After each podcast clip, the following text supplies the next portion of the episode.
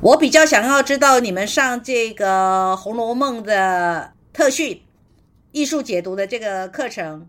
不知道你们各自的收获是些什么，或者是你们发现的这个课程跟以往你所学习的有什么样的特殊的关联性？自由发言可以吗？然后这个我有录音呢，就是你们以下的发言我会录音的，请呃想说的说说好吗？有谁要代表的？嗯，为什么要做这件事情？我其实不太能够理解。然后今天老师提的这个问题，下午的时候我自己还想了一会儿。嗯，就是我我是有一个很深的感觉，是说，哎，上了这个课课以后，我真正的发现，说我们所学的，它就是它它通过这个课程向我如实的展现了我们所学的为什么是一个睿智的生活智慧。因为《红楼梦》，我觉得它其实就像是一个生活的一个画卷嘛。它有那个浪漫的、虚幻的部分，但它其实也在映照着我们的现实生活。所以，当我们谈论这本小说的时候，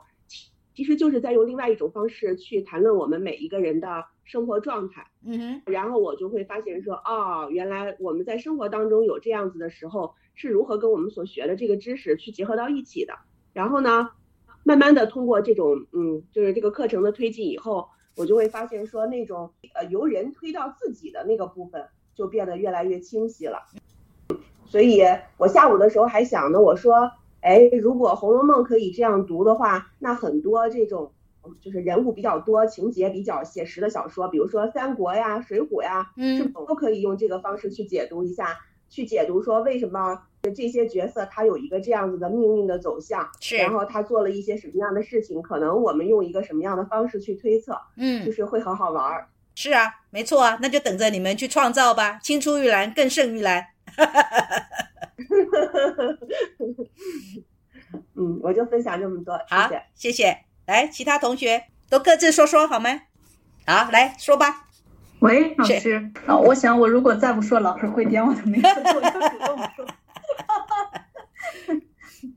其实我觉得刚才那个同学他说的跟我也是我想说的，就是因为《红楼梦》是我比较熟悉的一本书，我读的书其实不是很多，但这本书我真的读了很多很多遍。呃，我觉得老师提的问题非常好，嗯，就比方说今天有一个题，其实我觉得就是我当时读的时候比较疑惑的一个地方。就是那个黄大奶奶本来要去兴师问罪，为什么她她又没有讲出来？嗯，我读的时候我就是也有疑问，就她为什么就不能讲呢？如果是按照我的性格，我是无论你怎么样，我都会讲出来的。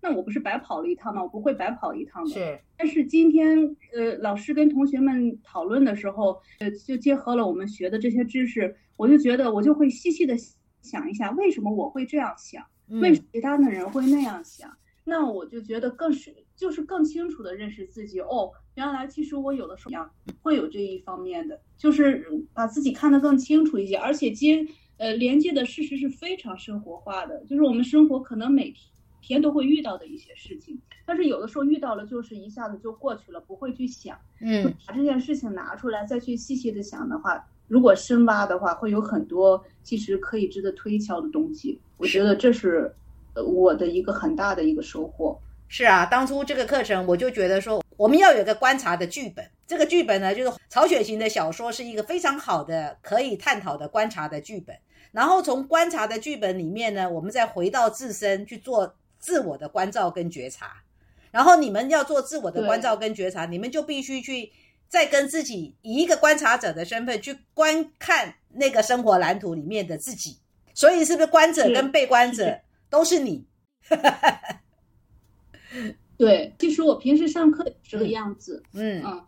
呃，我其实特别愿意听老师跟其他同学在讲，我就会看，呃呃，就是从旁观的来看，但是经常听着听着就觉得，哎呀，好开心啊，我也要讲，我也要讲，嗯，激发出来我的一些，会把我激发出来，所以，嗯，其实你们的发言很重要，为什么？因为其实这个课程的目的也是要训练你们表达一件事情的观点。也就是观点没有所谓的好与不好，也没有所谓的对与错，也没有所谓的高与下，就是要你们自我表述，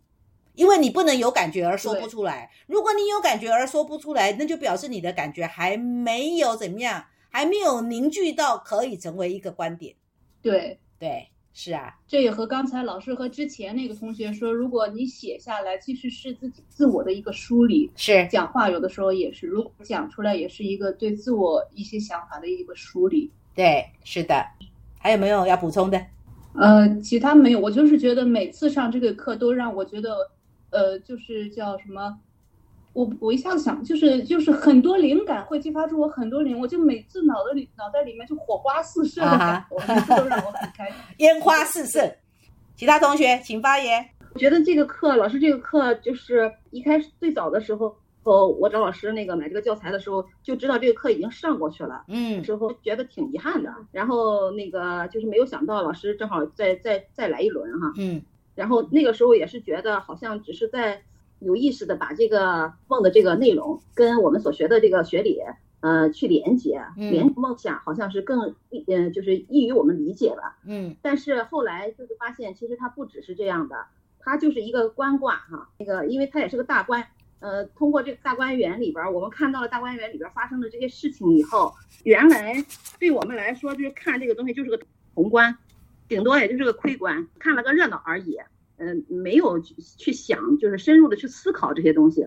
但是这一次就是参参与了这个研讨会吧，然后那个我就觉得好像是通过我们在就是一起看这个大观园里的这些故事了以后，这个观画就像照镜子一样哈。因为每个人因为自己的性格的不同哈，你，个人的视角也不同，跟自己的那个成长那个背景也不同。那一样的故事呢，大家一起交流的时候，每个人的角度都不一样，都是不同的。嗯。再一个呢，就是说，我们通过看到，呃，大家彼此的不同的时候，才能就是更全面的看，哦，那个这个《红楼梦》还可以这样理解哈。是。再关键的就是老师会引导我们，就是从通过我们自己，就我自己看到对这些事情，老师抛出来这些问题都特别好，就让我们去嗯去反思的时候，去去去思考的时候，我之所以为什么会这样看，我为什么会是这样的角度看问题，这些问题我就可以开始反省了。就照镜子就看到自己了，是啊，嗯，然后反观自己，经历一番以后呢，再跟我们这个毅力，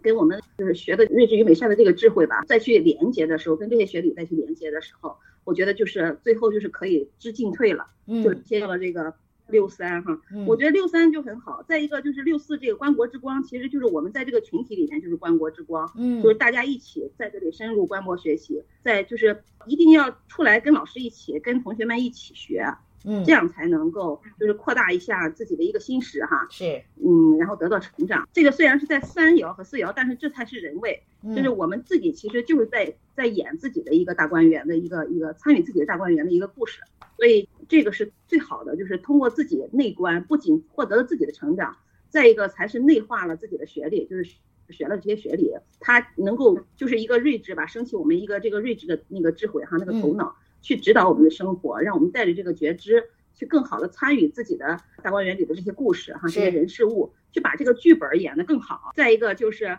我们通过在这个这些故事的这个解读里面吧，其实我们经过一番的分析以后，最后经过这个睿智的这个这个解析以后呢，其实升起的是人性的美本善，就是美善。我觉得不光是睿智，然后我们还有一个带着一个更美善的一种心去面对人生，去面对所有的事物。这个就是，嗯，我觉得是参与这个这个课程哈，嗯，就是没有意料到的这么好的一个一个收获，而且很轻松，对不对？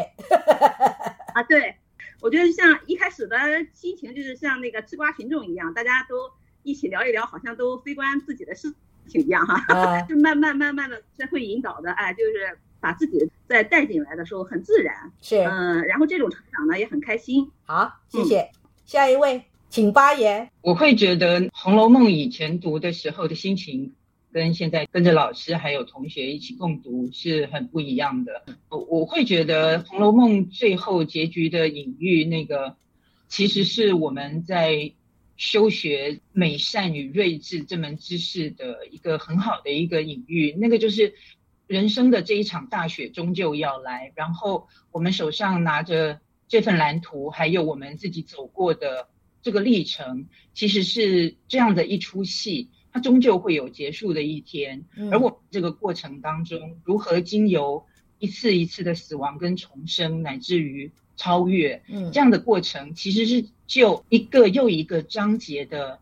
一起重读共读，然后不断的诠释以及主角。那在这个过程当中，意义不断的被重新被创生出来。嗯，全会觉得这就是大家一起读《红楼梦》一个最有趣的一个部分，这也映照到跟我们现在所学的这门知识其实是相应的。其实就我自己，我也会觉得。我的那场大雪有一天会来，嗯，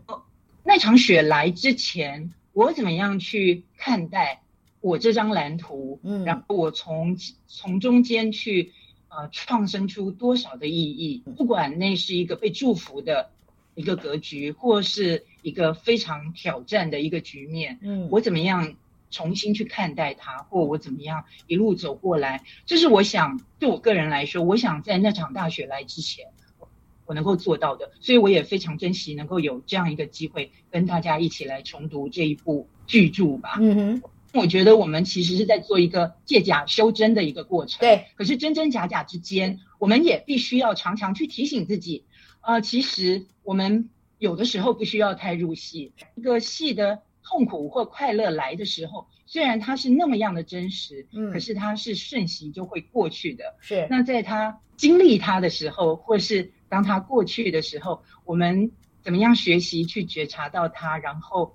让他好好的度过，乃至于我们自己从中不必太认真，不必太入戏，乃至到呃随时看出那也是一场戏，而我们从中去呃看到了一些什么，或是修学了些什么，其实也是蛮珍贵的。这点跟大家分享，谢谢。事实上，这次在跟你们上课的过程当中，我自己很享受。因为它跟第一次的不同在于，第一次有一个压力，就是说我要把《红楼梦》的情节用说书的形态先把它说了，然后中间呢做适度的穿插，来跟学生们的这个生活蓝图做一些敲击，或者是做一些引导、一些启发。所以其实第一次这个心情是比较有压力的，是比较就是说说有一种要赶进度的感觉。但是这一次呢就很轻松，虽然说我们也是一样一堂课。两个章回分量并不轻，但是这一次是用一种我走过那个说书的历程，然后再回过头来，更是一种可以是比较抽离的角度啊，来设计要跟